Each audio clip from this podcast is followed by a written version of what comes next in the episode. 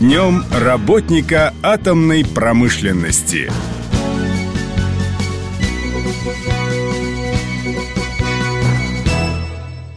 В день атомщика очень многие, кто работает в отрасли, вспоминают свои первые шаги на родном предприятии. Наш коллега с Ростовской АЭС Вадим Коинов рассказал нам, как он впервые попал на станцию и почему решил связать свою жизнь с атомной энергетикой.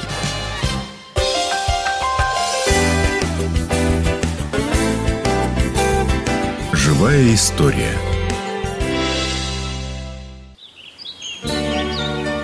Как-то летом на каникулах, когда я, как все нормальные пацаны, с удовольствием предавался безделью, отец предложил мне поехать на стройку. «Хочешь посмотреть, как строится атомная станция?» – спросил он меня. «Хочу», – не подумав, брякнул я. «Отлично, завтра подъем в 6». Ровно в 6 утра меня уже трясли за плечо, и проклиная все на свете, я поплелся на утренние процедуры. Через полчаса, кое-как позавтракав, так и не продрав толком глаза, я погрузил свой юношеский организм в тентованный кузов ГАЗ-53, и мы двинулись в путь.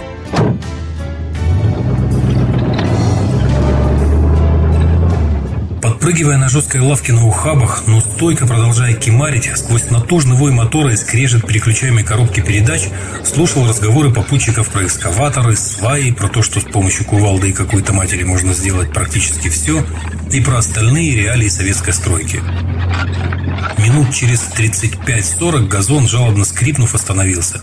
«Все, приехали, выгружайся».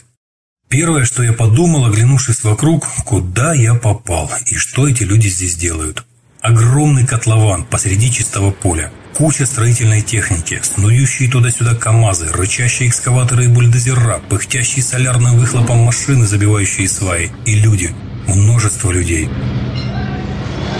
Куда я попал? В очередной раз с тоской подумал я. И стоило из-за этого вставать в 6 утра?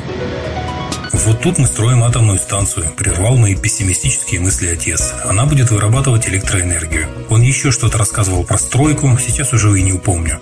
Потом с попуткой отправил меня домой. С тех пор прошло без малого 35 лет.